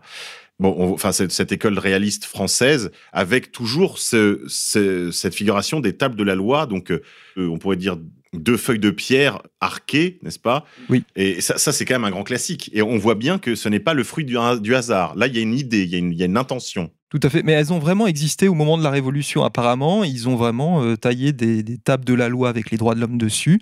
Et ils les ont même euh, trimballées dans une arche, une espèce d'arche d'alliance euh, lors d'une cérémonie euh, républicaine, une cérémonie gouvernementale officielle. C'est très, très intéressant, en effet. Et donc là, vous, vous avez carrément intitulé un de vos chapitres là-dessus sur euh, le- les droits de l'homme, nouveau décalogue. Oui, tout à fait. Vraiment, ça, ça fonctionne comme ça au niveau symbolique. hein. Alors justement, j'analyse le tableau de Le Barbier. euh, et, euh, et oui, qui est bourré de symbolique maçonnique avec Voilà. le triangle, le, le- le fil à plomb. L'ouroboros aussi, le, le serpent qui, qui se mord la queue. Alors, je sais pas ce qu'il faut y voir. Moi, j'ai vu un symbole d'autosuffisance, justement, l'idée qu'on est totalement autonome par rapport au divin et qu'on est soi-même sa propre divinité. Oui, parce qu'en fait, l'idée au fond des droits de l'homme, c'est que c'est une religion, Jérôme Bourbon. Oui, et de ce point de vue-là, le culte de la Shoah est un, est un moyen de réactiver justement. Bah, c'est un des nouveaux mystères. On pourrait dire que c'est le mystère, c'est le, c'est- on pourrait dire que c'est là, l'équivalent pour les chrétiens de la christologie, en fait. hein. Oui, avec, d'ailleurs l'arrière-fond, et je crois qu'on n'insiste pas assez là-dessus, euh, du culte holocaustique, c'est l'idée quand même euh, que Dieu n'existe pas ou que Dieu n'est pas bon, parce que, par exemple, dans les déportés euh, qui ve- venaient porter la bonne parole, plutôt la mauvaise parole, en collégiens, aux lycéens, aux écoliers, etc., je me rappelle Lucie Aubrac et d'autres, elle disait clairement qu'elle croyait plus en Dieu parce que Dieu s'était tué à Auschwitz.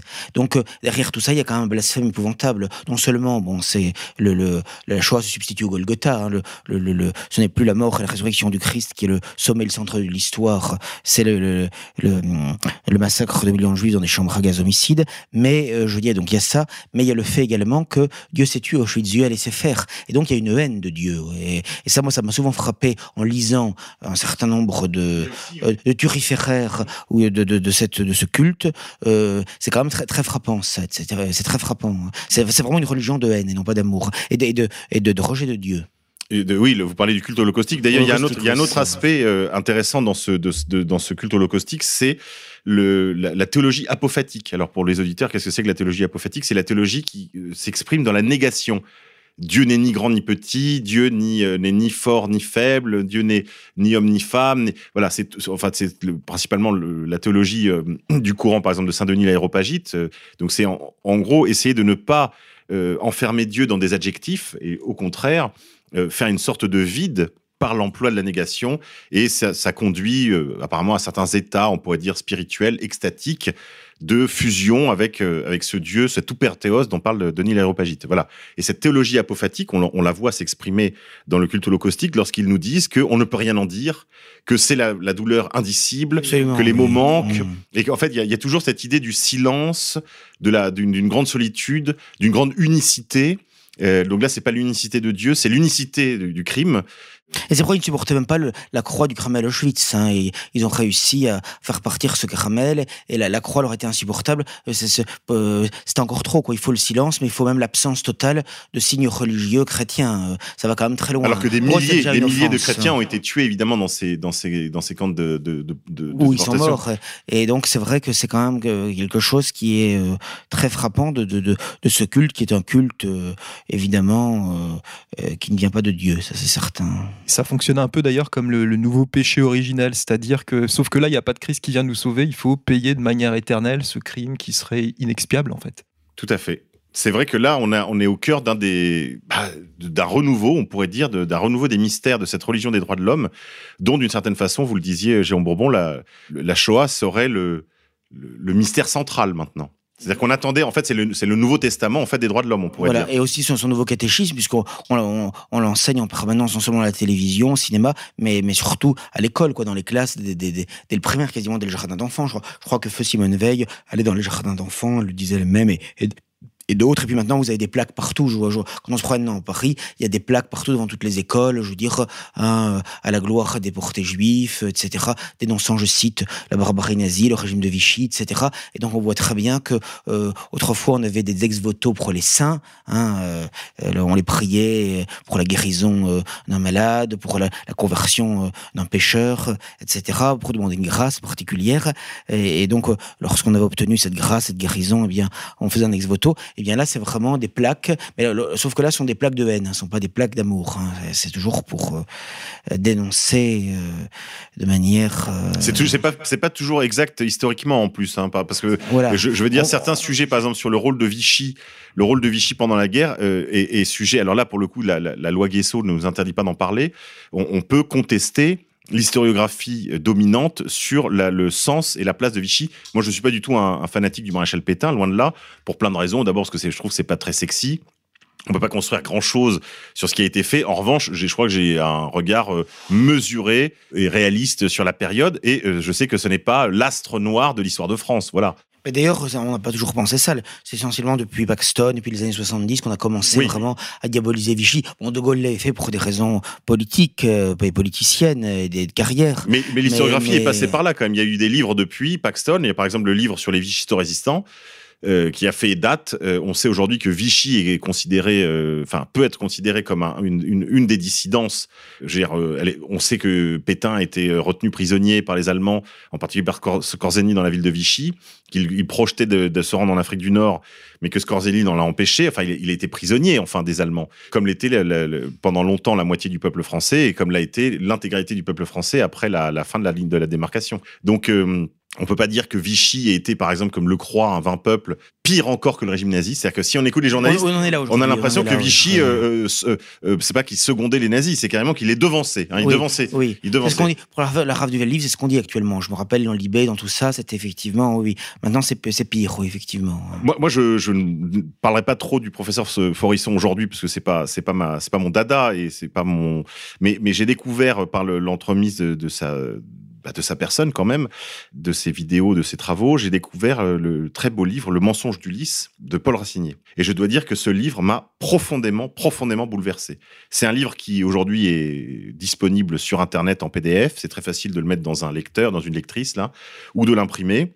Je crois qu'on on doit pouvoir se le procurer ici ou là chez les bouquinistes. Je ne crois pas que ce soit un livre interdit. Je crois qu'il n'est pas non plus interdit d'en parler, puisque tout ça a été déjà l'objet de procès à l'époque et qu'il y a prescription d'une certaine façon. Donc on peut parler librement du travail du professeur Racinier. Et jusqu'à présent, personne n'y a vraiment répondu. hein. C'est-à-dire qu'à l'époque, quelques articles ont tenté de, lui apporter la contestation, la contradiction, mais le livre demeure. D'abord parce que lui, il était un témoin direct des faits. Il n'est pas soupçonné de sympathie avec le régime nazi, qui lui-même était euh, plutôt un homme de gauche, euh, encore que socialiste un peu utopique. Il est resté, il est mort, un homme de gauche, je crois, je crois d'ailleurs. Et euh, le professeur Racinier, en revanche, souligne quelques aspects extrêmement intéressants sur lesquels on pourrait dire deux, trois choses, Jérôme Bourbon, parce que ça, c'est des aspects qu'on aborde peu dans les pages de Rivarol, mais qui méritent quand même, je crois, qu'on s'y arrête.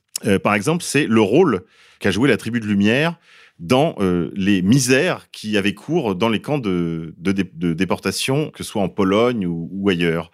puisqu'on le sait aujourd'hui, euh, les, les systèmes concentrationnaires qui par, partout dans le monde, que ce soit soviétiques, nazis, euh, khmer ou autres, souvent ce sont des prisonniers à qui on laisse la charge, enfin, de l'administration pratique de la vie quotidienne du camp. C'est-à-dire qu'en gros, les SS tenaient l'extérieur du, du camp. Euh, bien sûr qu'ils y faisaient régner un ordre, euh, on va dire, lointain, euh, l'appel du matin, enfin, toute chose que décrit avec un grand luxe de détails le professeur Racinier dans son livre. Mais l'essentiel de la discipline, en fait, est implémenté par les capots. Or, qui sont les capots dans les camps allemands, polonais et autres? Ce sont pour l'essentiel des gens de la tribu, du Parti communiste, biélorusses, russes, ukrainiens, etc., mais qui ne sont pas du tout les responsables qu'on nous présente habituellement dans les films de, série Z qu'on voit, euh, les films de reportage d'ailleurs, ou de fiction qu'on voit ici et là. Jérôme Bourbon. Oui, c'est exact. Et d'ailleurs, euh, ce qui est vrai euh, par rapport à ce qui s'est passé pendant la Seconde Guerre mondiale, c'est vrai aussi d'une certaine manière en URSS, hein, où c'est quand même pas la même tribu qui a joué un rôle euh, peu glorieux, disons, euh, euh, dans, dans un certain nombre de persécutions.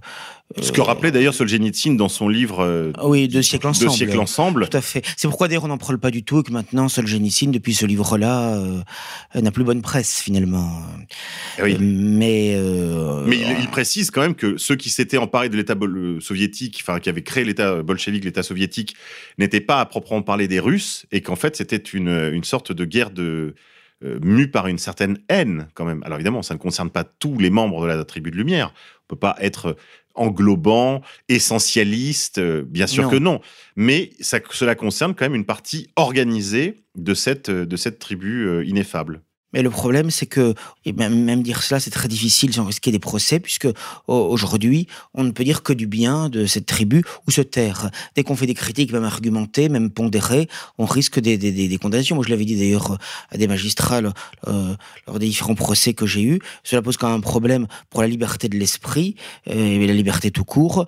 Euh, si on ne peut dire du bien, si on a le droit de dire que du bien d'une coterie, d'un lobby, d'un clan, d'une communauté, euh, d'un groupe ou même d'un. Euh, Je veux dire, ça, ça, enlève toute liberté, c'est impensable. Euh, Par définition, euh, on doit pouvoir voir l'actif et le passif, le positif et le négatif dans un groupe, dans une personne, en toute liberté. Ça, c'est quelque chose qui est effrayant. Ça, c'est propre de de- d'une société totalitaire liberticide, absolument effrayante, de plus en plus effrayante. Moyennant quoi, moi, il y a même des gens, des amis qui me disent, mais alors, tu peux parler de tel sujet dans Riverol, mais surtout n'aborde pas la question juive ou la question du révisionnisme, même des gens de ma famille, parce que, par gentillesse d'ailleurs, parce que ils craignent pour moi des risques d'amende, de prison, que sais-je et tout cela.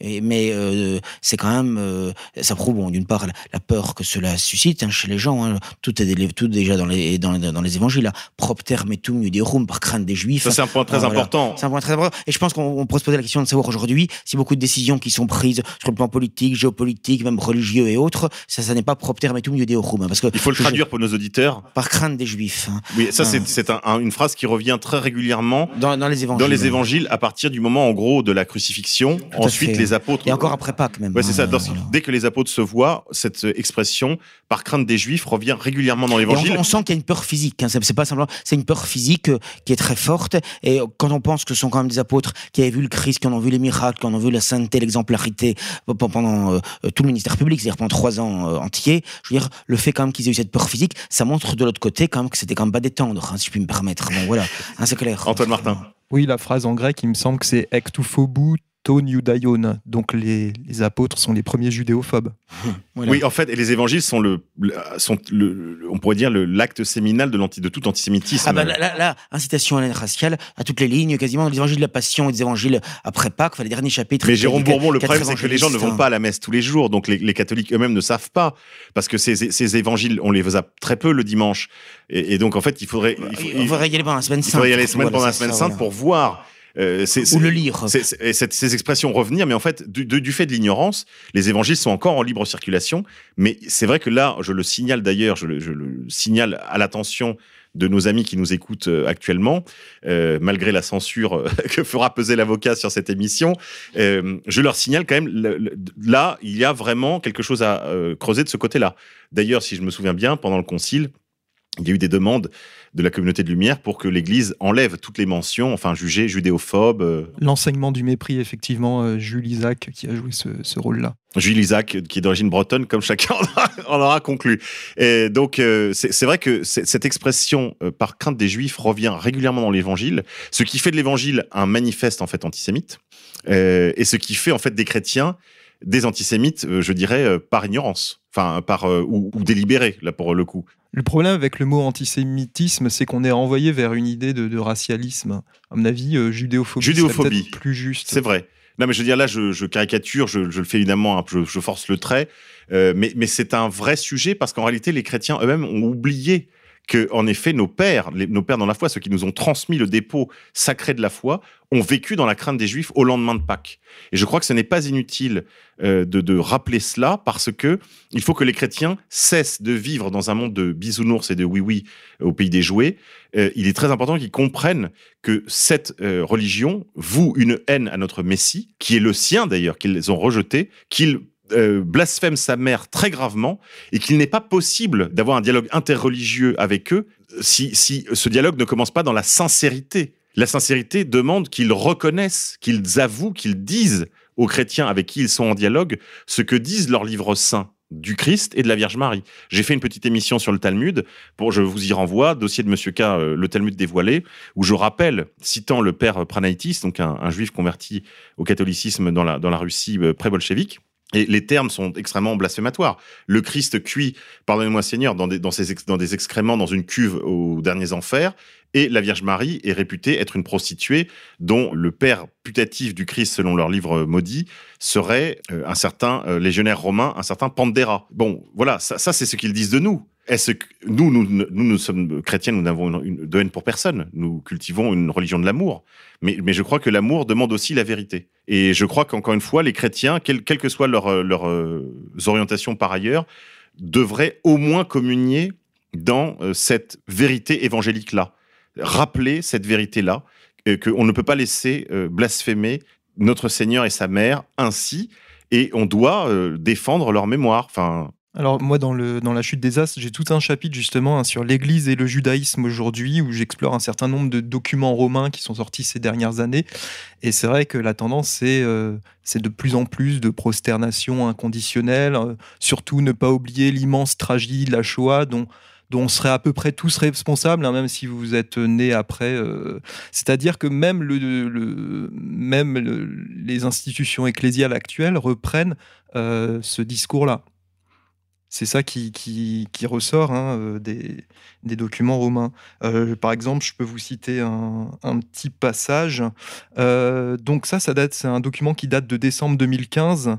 On comprendra facilement dès lors que la notion de mission aux Juifs est une question extrêmement délicate et sensible pour les Juifs, car à leurs yeux, elle touche à l'existence même du peuple juif.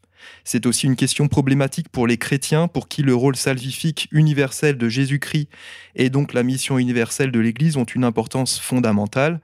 Pour cette raison, l'Église a été amenée à considérer l'évangélisation des Juifs, qui croient dans le Dieu unique, d'une manière différente de celle auprès des peuples ayant une autre religion et une autre vision du monde. En pratique, cela signifie que l'Église catholique ne conduit et ne promeut aucune action missionnaire institutionnelle spécifique en direction des Juifs. Je crois que c'est hallucinant, quand on sait qu'on attend notre salut de la conversion d'Israël. C'est la prière du vendredi saint. Nous attendons notre salut de la conversion des Juifs. C'est hallucinant de lire ça. C'est et en plus les laisser dans les ténèbres, de ne pas connaître la, la, la, la beauté, la, la, la, la chaleur du christianisme, l'amour du Christ que le Christ a pour tous ses pour tous ses enfants. Moi, je ne sais pas ce que vous en pensez, Jérôme Bourbon. Moi, il y a rien qui m'émeut plus que la conversion d'un juif. Ça m'émeut aux larmes. Je vous raconte une petite histoire que j'ai vue dans une vidéo sur, euh, sur YouTube. Un juif, une véritable caricature, hein, on dirait un, dessin sorti de Rivarol, là, pour le coup, euh, qui raconte comment euh, il a amené son père un peu par accident, parce qu'en fait, son père n'avait qu'une crainte dans les années 70, que son fils rentre dans une secte.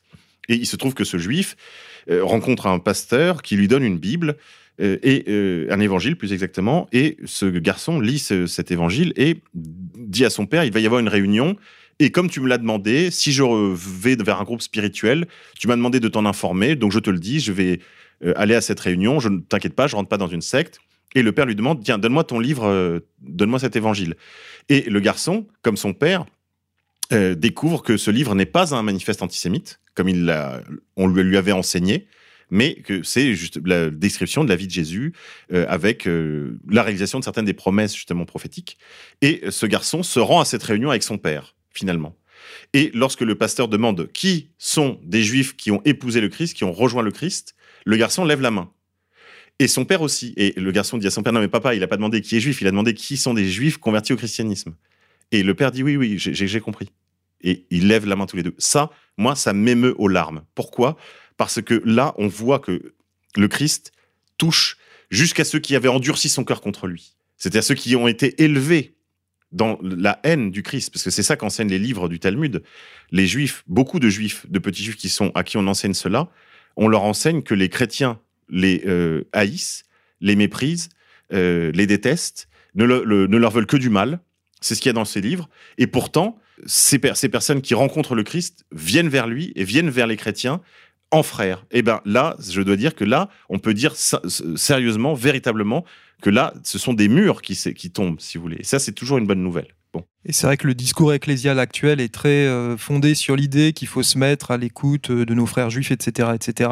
Euh, en fait, il faudrait se mettre plutôt à l'écoute, justement, effectivement, des juifs convertis. Euh, je rappelle, euh, par exemple, que les frères Lehmann, donc Joseph et Augustin à donc au 19e siècle, ont, laissé énormément de livres qui peuvent nous apprendre beaucoup. Pareil pour les frères Ratisbonne, qui, ont aussi beaucoup écrit et qui peuvent justement nous apprendre énormément sur une vision cat- catholique, sainement catholique du, du judaïsme. Absolument. Chers amis auditeurs, on va le temps, le temps avance. On va bientôt se quitter. Nous, on va se quitter quand même sur euh, sur de bonnes nouvelles. Vous avez pour cet été deux beaux livres de d'exploration spirituelle et intellectuelle, tous les deux de la main d'Antoine Martin, qui était à notre micro aujourd'hui. Le chant dans la fournaise de la nécessaire insoumission chrétienne face aux nouvelles théologies et La chute des astres, tous les deux aux éditions Contre-Culture, l'un pour 14 euros et l'autre pour 12 euros. Antoine Martin, merci de cette, euh, de cette venue. Je suis très heureux d'avoir fait votre rencontre autour du micro de ERFM.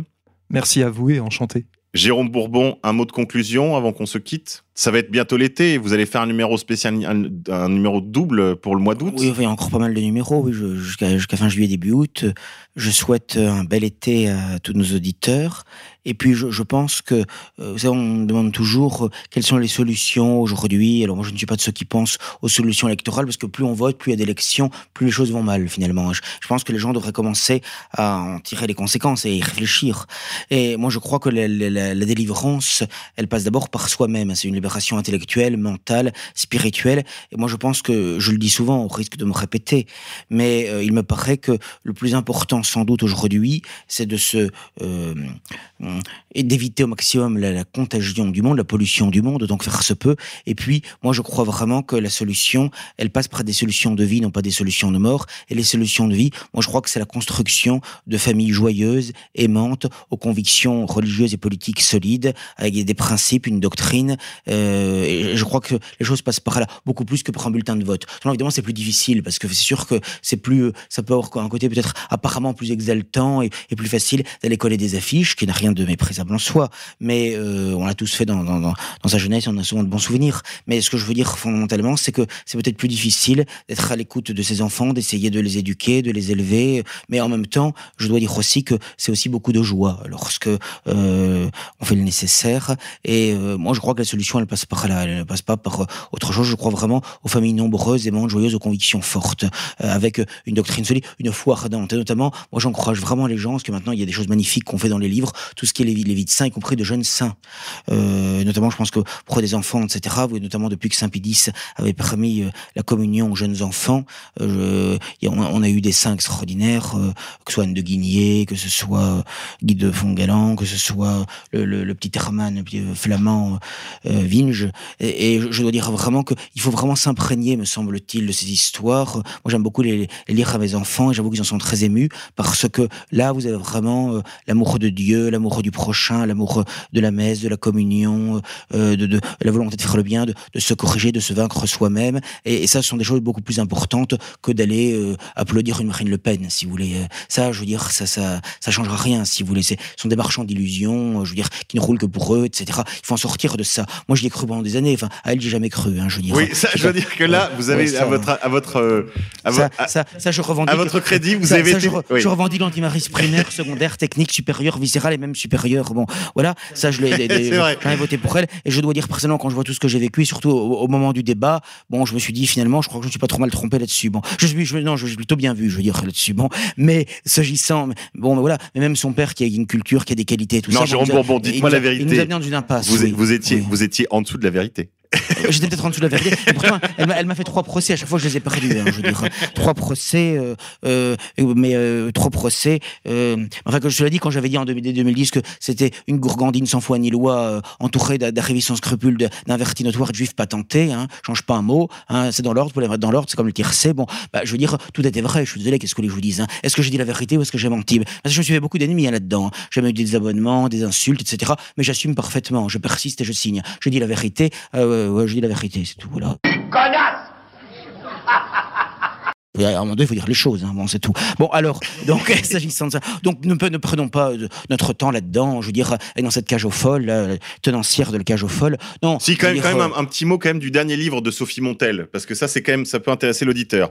Non, si, quand même, c'est l'été, on a le droit, de- on a le droit de faire quand même un petit peu. Une euh, merveille, Sophie, ouais. une merveille. Il lui sera beaucoup pardonné parce qu'elle a beaucoup détesté. Non, mais. Parce qu'elle a beaucoup balancé. Non, non, mais je veux dire, euh, on m'a reproché euh, non, de dire du bien. Évidemment, c'est un peu crapoteux, mais c'est la réalité qui est crapoteuse. Et, euh, dans- et honnêtement, moi, pour y avoir vécu, euh, enfin vécu, disons, y avoir été un peu dans- pendant des années, et d'après les, les anecdotes que j'ai, tout, tout est vrai là-dedans, etc. Alors, je ne connais pas ses intentions, elle se fait peut-être plaisir, elle se venge, j'en sais rien. Dieu, peu importe. juge. Les, juge. les faits, les- seuls, les, seuls les faits nous importent. Tout- et les faits sont vrais, les faits sont vrais, je suis désolé. Alors, on peut peut-être rapporter quelques-uns de ces faits. Les, bah, faits sont vrais. Oh bah, là, vous me gâtez, mais. Alors attendez, parce que ça va être l'été, peut-être mais- on peut lire ça sur la plage, peut-être que vous, on peut acheter le livre de Sophie Montel pour se, pour voir le, le- la, la série. Le... Moi, je l'ai lu en une soirée. Ah J'ai voilà. lu en une soirée, je ne suis pas Vous êtes- vous êtes J'ai régalé, lu quoi. J'ai lu parce que j'ai- on me l'avait envoyé en PDF, ce qui est plus difficile de le lire en PDF, mais je l'ai quand même lu quand même parce que c'est- un régal, je dois dire. non, mais je dois dire que c'est un plaisir de fin gourmet, je dois dire. Faut pas en abuser. Mais, Mais c'est des plaisirs, c'est des plaisirs raffinés, mais de connaisseurs. C'est je- le je- petit club des. Mais je, je, je dis pas ça, ça, ça n'est pas, je, je dis pas ça, je, je, je- j'en souris, mais je dis pas ça par méchanceté gratuite. Mais sincèrement, je, je crois que ça, ça permet, euh, si vous voulez, une forme de catharsis, parce que je veux dire, c'est vraiment une illusion totale, quoi. Je veux dire, alors bien sûr que, que l'homme est pécheur, l'homme imparfait, on l'est tous, etc. La question n'est pas là, mais là, on a vraiment à faire une imposture, quoi. Voilà, c'est-à-dire des gens qui profitent. Euh, c'est une escroquerie au patriotisme. Voilà. Alors je dis pas qu'il n'y a pas des gens, qu'il y a un certain de gens qui sont sincères, notamment à la base. La base, elle a toujours été globalement sincère, mais au niveau de la direction, c'est une véritable escroquerie. Voilà, c'est tout. Bon, et donc, à partir du moment où on a compris ça, bon, bah, au moins, finalement, on perd plus son temps, son énergie, voire son argent dans, dans ce genre d'affaires, quoi. Moi, je dis aux gens, euh, passez plutôt du temps avec euh, votre épouse, votre époux, vos enfants, des, des, des amis qui, qui, qui en valent la peine. Lisez, lisez de bons livres, formez-vous. Ça, c'est beaucoup plus intéressant, je veux dire. Et à la limite, si vous voulez donner de l'argent, etc., aider des œuvres, des écoles catholiques hors contrat, des, gens, des gens qui le méritent, et vous le voyez. Vous savez, les, les, les gens qui sont sincères, les gens peuvent le sentir. Déjà, à la durée, hein, les gens qui durent, déjà. Parce que vous savez, vous avez beaucoup, notamment sur Internet, d'étoiles filantes. Le lendemain, euh, hein, euh, ils disparaissent, le Raptor. Hein, euh, Oui. Terminé, hein, ça a été une étoile filante. Bon, voilà. D'ailleurs, on le salue s'il nous écoute depuis son, sa salle de sport ou sur ses réseaux, je sais pas, à vendre de la, de la créatine ou des slips avec sa, sa copine qui je crois, est, euh, qu'on appelle ça, influenceuse de mode. Non, mais il faisait plus de 2 millions de vues, mais bon, c'est pas le nombre de vues qui compte. ah non, re- regardez, re- regardez vous, vous en faites pas, vous Non, en j'en faites fais pas pas autant. beaucoup, non, non, mais, suis- non, non, vous en faites pas autant. Je suis complètement nul. Mais c'est pas grave, mais c'est pas grave. Mais c'est pas grave parce qu'au moins on passe un bon moment avec vous, je veux dire. Ça, ça, je ne sais pas, mais en tout Bah, cas. euh, bah, moi, écoutez, moi je, je vous ai découvert avec vos vidéos. Franchement, maintenant je suis un abonné. Je, non, je- bah, c'est gentil à vous. Eh ben, on se régale, on se Bon, régale. bon, mais si vous voulez, euh, voilà. Donc, je veux dire, donc déjà sur la durée et sur le fait, est-ce que les gens ont une permanence dans leur discours, dans leurs convictions, dans leur doctrine Bon, il peut y avoir des nuances, une évolution sur euh, des nuances, Mais globalement, euh, on doit quand même rester en, en permanence sur l'essentiel. euh, bon, et donc ça, si vous voulez, euh, les les gens peuvent le voir, me semble-t-il. Bon, et donc aider les gens qui, dont vous sentez quand même qu'ils ont une flamme intérieure, qu'ils ont l'amour de la vérité, qu'ils sont sincères, et qu'ils ont une certaine droiture, une certaine honnêteté, fût-il imparfait, on l'est tous. Bon, voilà. Et je, crois vraiment que c'est ça qui, c'est ça qu'il faut faire, et non pas, et non pas s'illusionner. De toute façon, encore une fois, je l'ai souvent dit, il faut le répéter. À partir du moment où des gens sont invités de manière régulière, permanente, récurrente euh, sur les chaînes de télévision, les grandes émissions de radio, c'est que ça vaut rien de toute façon. hein. Je rappelle, Foresson, il a été une fois sur Yvan Le, chez Yvan Levaille à la radio pendant quelques minutes en 1980. Ça a été terminé, c'est dire, euh, Des gens qui ont, qui ont quelque chose à dire d'intéressant ou d'important, de, de, et de quelque chose qui est conforme à la vérité. De toute façon, il est clair que euh, les gens ne passent pas. Soral, il ne passe pas. Il ne passe plus, c'est terminé.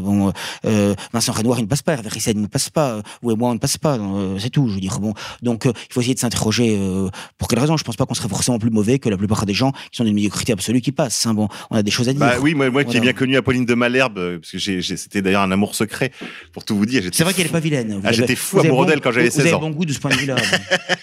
Quand je la la vois, je vais vous dire, je vais vous dire un truc rigolo, parce que je- il faut, peut-être à l'écoute de temps en temps ce truc, parce que je sais qu'en plus elle est fille de Juste.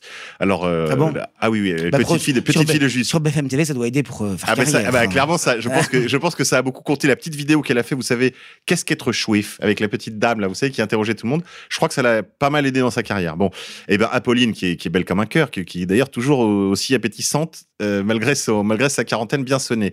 Eh bien euh, cette jeune femme, je, je Et assez brillante d'ailleurs. bon, oui, oui, mais, globalement. mais, mais elle est, mais je vais dire les choses comme elles sont. Très franchement, euh, Jérôme, elle est nulle. Non mais elle. Ah, sur le fond, sur le fond. non mais elle est, non mais même elle ne connaît rien à la politique. C'est-à-dire que ça, elle Ah, elle superficiel, oui. c'est complètement superficiel, mais elle connaît absolument rien. Elle ne s'intéresse que à finalement que à- aux épisodes, on va dire vraiment de de, série B quoi, de la chose. Mais elle est absolument nulle. Elle n'y comprend rien. Et ça et ça finit par se voir, franchement. Pour, pour qui la connaît un peu, elle est restée la jeune fille de 16 ans complètement tignarde qu'elle était. Elle a beau faire science, elle a pu dû faire Sciences Po ou des choses de cet ordre. Et donc, c'est, c'est- tout ça, c'est du vernis. Mais elle a fait carrière. Elle a- oui, mais bien. elle, est, elle, est, elle est éditorialiste dans un monde Voilà. normal. Elle, elle devrait, elle devrait plutôt être euh, à faire autre chose parce qu'encore une fois, euh, c'est comme si vous voulez, c'est comme euh, toutes ces jeunes femmes qui font le commentaire de foot. Moi, le foot ne m'intéresse pas. Mais si je disais à mes copains que désormais, vous voyez, à la place des, du gros type là qui fait le football ou à la place de, de, de, de- de- des Thierry Roland de, jadis, si vous voulez, c'est comme si on avait mis une speakerine ou une Miss Météo pour faire le football. Je pense que les gens ont rigolé. Et ben là, en fait, vous avez une speakerine, une Miss Météo qui fait la politique sur BFM. Et en réalité, vous le disiez, il n'y a pas de talent, il n'y a pas de qualité. Et, c'est, là, on a un cas, mais il y en aurait d'autres. Hein. Ah, mais c'est vrai que moi je suis frappé de la, euh, de la médiocrité du personnel politique et médiatique actuel, ce qui était quand même beaucoup moins le cas il y a quelques décennies. hein. Oui. Moi je trouve qu'il y a une chute Ah, et oui. une accélération Vertigineuse. verti- vertigineuse, dans tous les domaines d'ailleurs. Ça a commencé Mais- avec Sarko, je pense. Euh, c'est possible. Je, je pense qu'il y avait déjà, disons, l'introduction de la vulgarité à la télévision, c'est le début des années Mitterrand. La vulgarité, hein, vraiment dans les émissions, etc. Mais c'est vrai qu'il y a une aggravation considérable à partir des années 2000, effectivement. euh, alors là, maintenant, euh, on atteint des sommets, mais je pense qu'on euh, on est au fond de la piscine, on va creuser. Encore, Ah, il faut creuser. continuer. Là, on va trouver du pétrole. hein. moi, je, je pense qu'on va continuer, mais, euh, mais c'est la raison pour laquelle je pense que c'est très important, et c'est ce que j'invite vraiment les auditeurs à le faire. Il est très important euh, de, lire, de se former et de, de, de goûter tout ce qui est classique, tout ce qui est traditionnel. Vous voyez, par exemple, ce n'est pas un hasard si aujourd'hui euh, on, on fait en sorte que les, Français, que les, que les jeunes écoliers n'apprennent pas euh, euh, à lire et à écrire correctement. Après, hein, on utilise des méthodes tout à fait euh, Oui, désastreuse. erronées, scandaleuses, désastreuses pour ah on, on, on a plus la méthode syllabique pour l'apprentissage de la lecture, pour l'apprentissage de l'histoire, ce n'est plus la méthode chronologique, mathématique, ce qui fait qu'autrefois on s'inscrivait euh, dans un continuum historique finalement et ça permettait de comprendre. Ça permet surtout de structurer la tête. Voilà, exactement. Et donc il y a une volonté de déstructuration qui est tout sauf anodine, tout sauf innocente, bien évidemment, et, et il en va ainsi dans tous les domaines. Ah bah, elle, Et donc- elle- elle est intentionnelle. hein. Ça a été rappelé d'ailleurs par Michéa dans un de ses premiers livres qui s'appelait L'enseignement de l'ignorance, où dans une note de bas de page, il citait les gens de, de la, la comment s'appelle de Bilderberg. Je crois que c'était euh, Brzezinski en l'es- en l'espèce qui parlait à l'époque déjà de tititainment. Donc c'est ce mot valise tits pour les nichons, tainment pour l'amusement, c'est-à-dire à la fois la nourriture, le porno et le jeu. Voilà, donc du pain et des jeux quoi. Le Mais tititainment. Banane Princess, oui, Voilà, c'est c'est- c'est vraiment ça. Mais c'est intentionnel. C'est ce que Bien c'est- sûr que c'est c'est intentionnel. intentionnel bien parce que c'est un programme qui s'applique dans tout le monde développé. Absolument. C'est La, la France n'est pas une exception. Absolument On c'est tout l'Occident, euh, anciennement euh, blanc et chrétien, pour faire simple. Ah, Mais ça touche aussi le Japon, euh, le Japon, enfin tout, tout, tout le tout le monde développé. Hein. Et, euh, et je crois qu'il faut vraiment refuser également, euh, me semble-t-il, euh, toute cette uniformisation, qu'elle soit alimentaire, qu'elle soit vestimentaire, qu'elle soit langagière. Et c'est la raison pour laquelle, moi je déconseille par exemple aux gens, fois ils font ce qu'ils veulent, mais je, leur déconseille d'aller au McDo, par exemple, et d'amener leurs enfants au McDo, parce qu'on habitue les enfants à des choses qui sont mauvaises. Non seulement la nourriture est mauvaise, tout est, tout mauvaise, il y a une vulgarité générale. bon, et à la limite, il vaut mieux aller moins souvent au restaurant, mais, mais aller dans un bon restaurant, euh, même s'il est un petit peu plus dispendieux, euh, plutôt qu'y aller plus souvent et aller au McDo. Euh, ce sont des choses à faire. Et, et- et évitons d'aller voir les films de Spielberg au cinéma. C'est pas la peine de leur donner de l'argent et de- et d'encourager les enfants à cela. Et essayons d'éviter en permanence, en toutes circonstances, même le dimanche, même les jours de fête, que ce soit toujours le règne du jean, et, du jean et des baskets. Quoi. Il me semble qu'on peut au moins s'habiller, au moins de certaines occasions. Voilà. Oui, mais vous savez, en fait, Jérôme, ce que voilà. vous proposez, c'est de vivre en fait comme des juifs religieux qui, qui, qui se tiennent loin du cinéma, de la radio, de- des romans euh, cochons. Euh, non, mais en réalité, euh, vous voyez ce que je veux dire? Ils, ils ne mangent pas de ce pain-là, eux. Euh, euh, ceux qui sont traditionnalistes, parce que Oui, je veux oui. dire, euh, oui, oui, euh, je, voilà, parle des, je parle sûr, des ouais. hassidim, mais je parle des, les, en effet, effectivement. les- vrais juifs religieux, je veux dire. c'est pas euh, la majorité des non, non, juifs. bien hein. sûr, bien sûr, Tel mais Aviv, eux- c'est une des villes les plus décadentes euh, Bien du sûr, monde. hein. bien sûr, bien sûr. Non, bah, c'est la capitale euh, LGBT euh, Voilà, mondiale.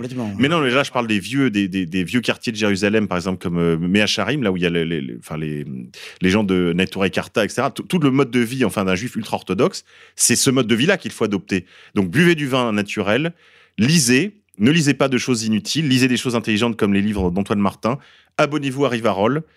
Euh, on vous souhaite, chers amis auditeurs, un très bel été. Et ça n'empêche pas, ça n'empêche pas de se détendre, d'avoir de l'humour, ou bien au Bien contraire, sûr. etc. Il s'agit pas parce que parfois quand on dit ça, les gens pensent qu'on va être compassé, qu'on va être. Pas du tout. Pas du tout ça du tout. Mais non. Au contraire, au contraire. Mais non. Mais il faut quand même être ferme sur les principes. Mais ça n'empêche pas la joie de vivre, la bonne humeur, la plaisanterie, l'humour. Au contraire. bien Au contraire, au Au contraire. contraire. Ah, chose bien clair. Il ne s'agit pas d'être coincé. Encore que, encore que euh, vouloir être décontracté en permanence, ça n'a pas non plus euh, une fin en soi. Parce que le Christ sur la croix, il n'était pas spécialement décontracté. Donc, si vous voulez. Non, mais je veux dire, il faut aussi raison garder. Parce qu'aujourd'hui, il faut toujours être Oui. décontracté. Il faudrait quasiment être nu, quoi, pour, pour, euh, montrer qu'on est, qu'on est décontracté je veux dire, en permanence. Oui, c'est vrai qu'il y a- y aussi raison garder. L'époque a un voilà. petit peu le goût du débraillé. Ouais, du débraillé, voilà. Maintenant, vrai. je vois maintenant, même, même à la télévision, il y a une disparition totale de la cravate. Même, même je- lorsque des journalistes avaient interrogé Macron, euh, euh, quand même, je n'avais même pas de cravate. Je veux dire, c'est quand même hallucinant. Je veux dire, défendons la cravate. Bon, voilà. euh, Dans, dans certaines circonstances, il me semble qu'elle justifie.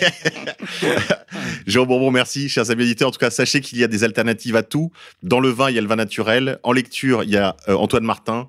Pour la presse, il y a Rivarol. Désabonnez-vous du Point, de Libération du Monde. Désabonnez-vous de Canal Satellite. Tout est disponible sur Internet. Sortez de la matrice et on se retrouve en septembre prochain. Merci beaucoup. À très bientôt. Pourquoi tant de haine Comment peut-on accepter La haine intacte. La vengeance et la haine. Ce n'est pas acceptable. Je vous demande de vous arrêter. Pourquoi tant de haine?